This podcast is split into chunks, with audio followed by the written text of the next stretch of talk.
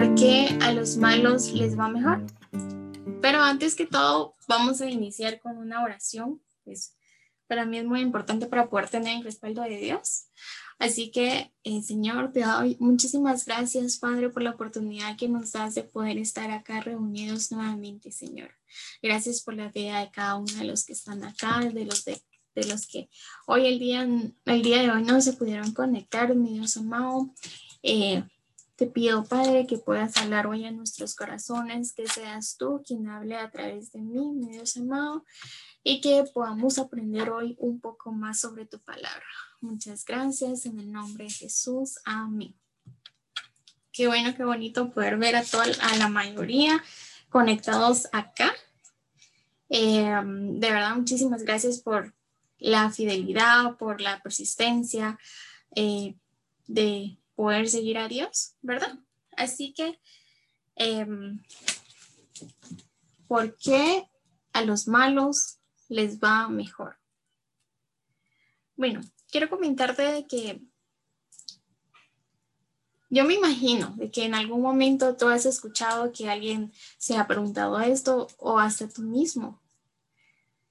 Pero quiero decirte de que esto no es algo que solamente se ha preguntado en nuestra generación o en la generación de nuestros papás o en la generación de nuestros abuelos, sino que esto es algo eh, una inquietud que ha venido desde hace mucho tiempo, desde hace mucho tiempo y que está acá en la Biblia, está escrito.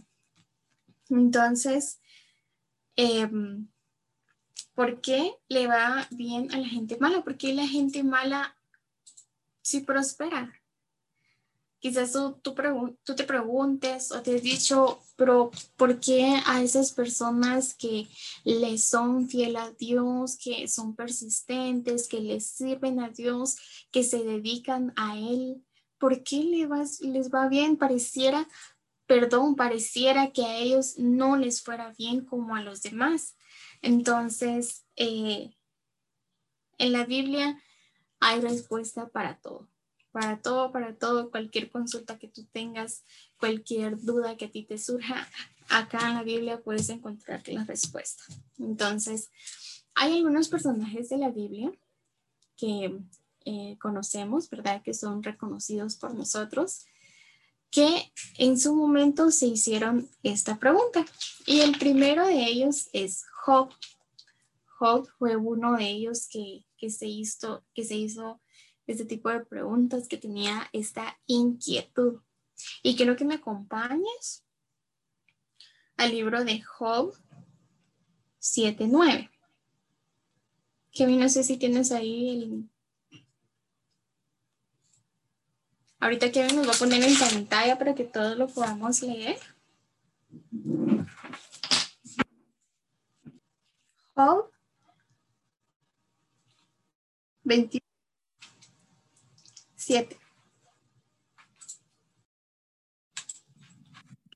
Y dice así, Job dice, no entiendo por qué los malvados viven tanto y ganan tanto dinero.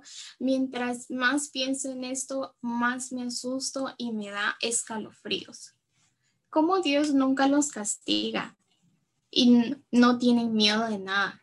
Viven tranquilos en sus casas viendo progresar a sus hijos y crecer a sus nietos. Job, creo que ya la mayoría eh, conocemos la historia de Job por lo que pasó, las pruebas que tuvo que pasar. Job fue una persona que se quedó sin nada, absolutamente nada. Y, mm, y en la Biblia dice de que Job fue un varón justo, recto, temeroso de Dios y apartado del mal. Imagínense esta persona recto, justo, apartado del mal, que pasó por un momento tan, tan difícil, tan complicado, que él se preguntaba, pero ¿Por qué Dios no los castiga? ¿Por qué ellos viven bien? Porque pueden ver crecer a sus hijos y a sus nietos. Mientras yo, decía tuve que ver morir a mis hijos. Mi ganado se quemó. Me quedé sin absolutamente nada. Pero Job no es el único que se, se hizo esta pregunta, ¿verdad? Sino que también Jeremías. Jeremías fue el profeta mayor de Dios. Así es de que em, esta inquietud de él la encontramos en Jeremías 12, del 1 al 2. Y dice así, Señor, si me pongo a discutir contigo, tú siempre tienes la razón. Y sin embargo, quisiera preguntarte el porqué de algunas cosas. ¿Por qué les va bien a los malvados? Porque viven tranquilos los traidores. Tú los, tú los plantas y los eh, eh, y perdón, y ellos echan raíces y crecen y dan fruto. De labios para afuera te tienen cerca, pero en su interior están lejos de ti. Imagínense decir eso a Jeremías. Jeremías, que fue el profeta mayor, que Dios en su palabra dice, le dijo a Jeremías, te escogí desde el vientre de tu madre para que seas profeta de naciones. Entonces, eh, Jeremías pues fue eh, una persona que Dios utilizó para dar un gran mensaje a la población y que, que diga eso, tú los plantas, ellos crecen, pero están lejos de ti. Entonces, eh, Jeremías también tiene, em, tuvo esta inquietud, pero también tenemos, bueno, así muchas, muchos personajes eh, de la Biblia tuvieron esta inquietud, pero hoy vamos a ver tres de ellos. El tercero es Habacuc. Y el Habacuc la encontramos en, en el capítulo 1, en su libro Habacuc, capítulo 1, versículo del 2 al 4. Y dice así, Señor, ¿hasta cuándo gritaré pidiéndote ayuda sin que tú me escuches? ¿Hasta cuándo clamaré a causa de la violencia sin que vengas a librarnos? ¿Por qué me haces ver tanta angustia y maldad? Estoy rodeado de violencia y destrucción. Por todas partes hay pleitos y luchas. No se aplica la ley, se pisotea el derecho. El malo persigue al bueno y se tuerce la justicia.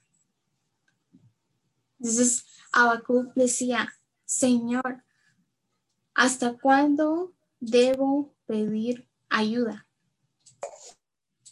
Habacuc también fue un profeta, fue uno de los profetas menores. Recuerden que en aquel tiempo, eh, bueno, en la actualidad también un profeta es un representante de Dios. Y, antes, ¿verdad? La Biblia dice que llegaba un profeta y el pueblo lo recibía alegre, lo recibía con honor, porque decía, ahí viene el representante de Dios y que ellos se hagan este tipo de preguntas, que sientan esa molestia, esa inquietud, imagínense. Entonces, ya vimos que el tema del día de hoy no solamente nos lo hemos preguntado nosotros, sino que eso viene desde hace mucho tiempo, mucho tiempo. Y con esto eh, quiero decirte de que esta no es una pregunta que le incomode a Dios, no es un pecado, sino pues por el contrario, Él tiene también respuestas en la Biblia que lo vamos a ver más adelante, ¿verdad? Pero esto vamos a ver eh, un punto muy importante y eso es tener muy en claro para nosotros qué es o en realidad el verdadero concepto de mm, prosperidad. Porque el tener dinero, el tener bienes materiales, el tener la mejor casa, el mejor carro, el tener dinero para viajar a donde yo quiera, eso no es prosperidad. En, aparentemente, entre paréntesis, es prosperidad, pero realmente eso no es prosperidad. Porque créeme que hay muchas personas que tienen dinero, tienen casas, tienen negocios, pero a pesar de todo, no son felices. Eh, muchos están em, en las drogas, muchos están, hasta se han suicidado teniéndolo todo. Entonces, puede que lo tenga todo, todo lo material, pero a pesar de todo, eh, sienten ese vacío que ni que absolutamente que ese dinero, que las cosas materiales que tienen no lo van a poder llenar. Y he conocido uh, un caso es una persona que tiene negocios, es una persona que, tiene su familia, eh, que tiene auto em, del año, tiene mucho dinero, todo. Y no es una persona cristiana, pero él lo tiene todo y, no es alguien que, esté feliz y todo, sino que em, tal vez la gente sí lo vea eh, feliz, pero en su corazón siente ese vacío, ese vacío que hace falta que Dios lo llene, ¿verdad? Entonces, quiero que me acompañes a Proverbios 10, 22.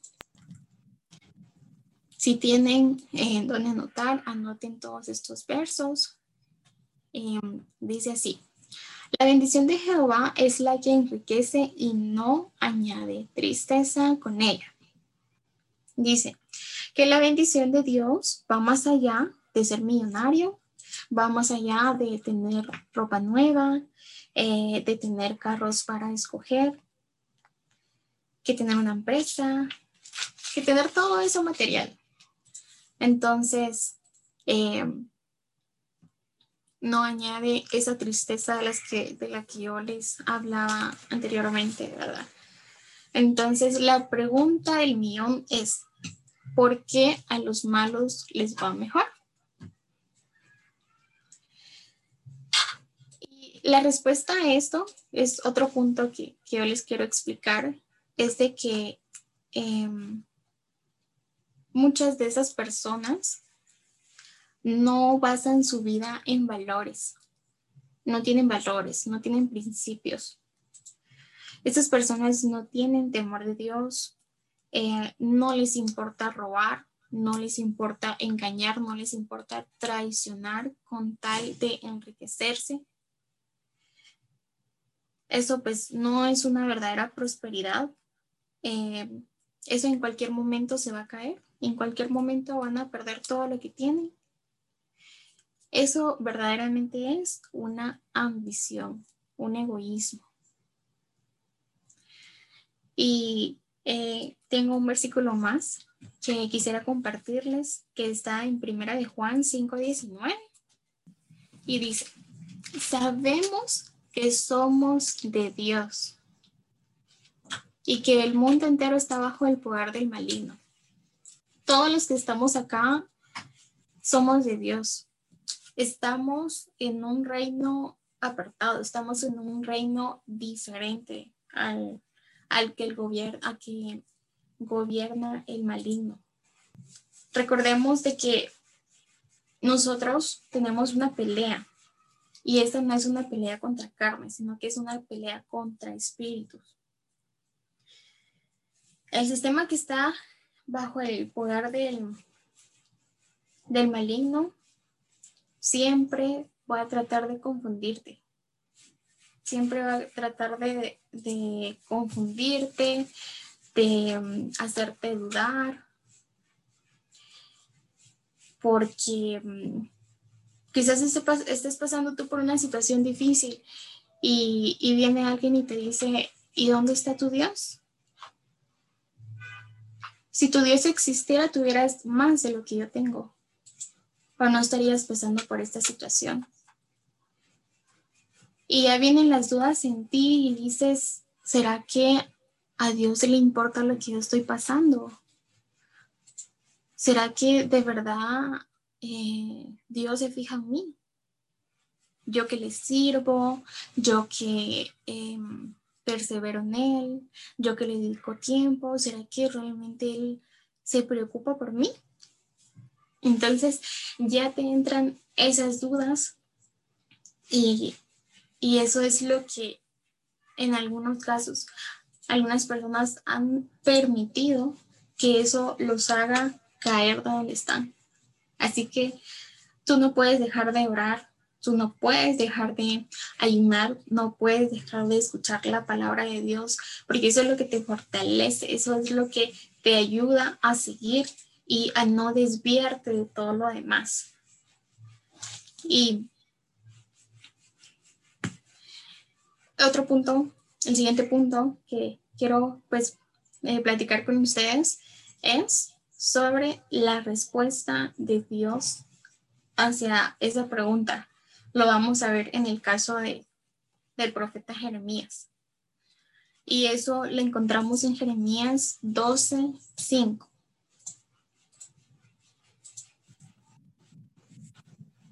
Dice, si tanto te cansas corriendo contra la gente de a pie, ¿cómo podrás competir con gente de a caballo? En terreno seguro te sientes tranquilo, pero ¿qué harás en la espesura del Jordán? Me quedé sorprendida con este mm, versículo porque el Señor le dice, si te fijas en eso, no podrás contra lo que realmente es importante. Dice, Jeremías, no te distraigas. Créame que después, después de la muerte se va a invertir este sistema. Dice, al llegar la muerte, la riqueza de los malos pierden su valor y a su vez la recompensa de los creyentes adquieren un valor eterno. Por lo que los sacrificios temporales que estamos haciendo como pueblo traerán a los justos recompensas eternas. Y los placeres pecaminosos temporales traerán a los perversos juicio eterno. Así que eh, no te distraigas, no importa si eh, tu vecino eh, tiene todo el dinero del mundo y tú no, tú no sabes de dónde proviene ese dinero. Claro que hay personas que no son cristianas y les va muy bien, que incluso hasta son ejemplo para eh, cristianos, y esto es con todo respeto. ¿Por qué? Porque ellos se basan su vida en valores, basan su vida en principios, ellos son rectos, ellos se esfuerzan, ellos tienen metas, ellos saben lo que quieren. Lo único que les hace falta es convertirse a Dios, es aceptar a Dios en su corazón. Y claro que hay cristianos que no... Eh, que no prosperan, bueno, eso ya es otra prédica, pero si hay cristianos que no prosperan, ¿por qué? Por muchas razones, porque a veces nos dejamos llevar y que, ay, que ojalá y Dios me regale una mi casa, pero no estoy buscando, no estoy buscando cómo conseguir ese dinero para esa casa. Ah, como yo he escuchado una frase que dice, eh, sale a trabajar pidiéndole a Dios no encontrar trabajo. Son personas que no tienen iniciativa, personas que no tienen ese pensamiento de emprendimiento, con una pereza terrible de esperar de que todo le llegue, todo le caiga del cielo. Y pues, obviamente, si tú quieres algo, tienes que esforzarte y Dios va a hacer el resto, ¿verdad? Así que yo te invito el día de hoy a que podamos enfocarnos en lo que realmente es la prosperidad, ¿verdad? y no importa que no tengas eh, todo el dinero del mundo, realmente eso es vanidad. Claro que necesitamos también para sobrevivir aquí, ¿verdad? Pero ahí sí que primero buscar el, el reino de Dios y lo demás vendrá por añadidura. Así que yo les agradezco por estar acá. El día de hoy estoy segura de que aprendimos algo nuevo. Yo le decía a Dios, Señor, ¿y esta semana qué? Porque el domingo pasado no tuvimos grupo, ¿verdad? Entonces a mí me tocaba yo tenía muchísimas cosas que hacer y realmente no había preparado mi enseñanza. Entonces, incluso esta semana, porque tuve que entregar unos últimos trabajos de la universidad y solo venía el trabajo y, y avanzar porque eran, un, eran trabajos individuales y eran trabajos en, en equipo. Y el día de ayer dije, bueno, ahorita me voy a enfocar en esto. Y, y ya sabía, ya, ya había pensado anteriormente porque eh, pues siempre se lo consulta a Dios y Él de alguna manera me dice, mira, es este tema. Entonces, eh,